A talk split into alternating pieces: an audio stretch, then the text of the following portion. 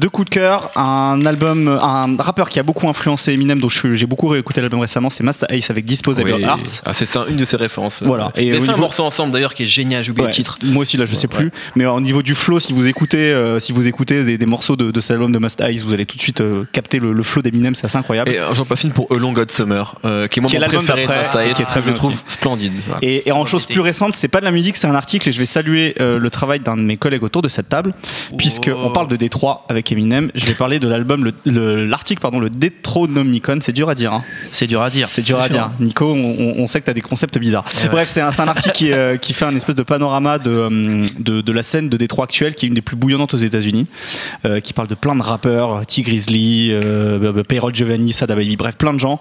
C'est vraiment un, un très bon article que tu as fait en, en collaboration avec d'autres personnes. Et voilà. Si, si vous voulez découvrir euh, la scène de Détroit actuelle et pas celle de, de Eminem coincé dans les années 80, Ou de Big Sean. c'est une bonne, voilà, c'est une bonne porte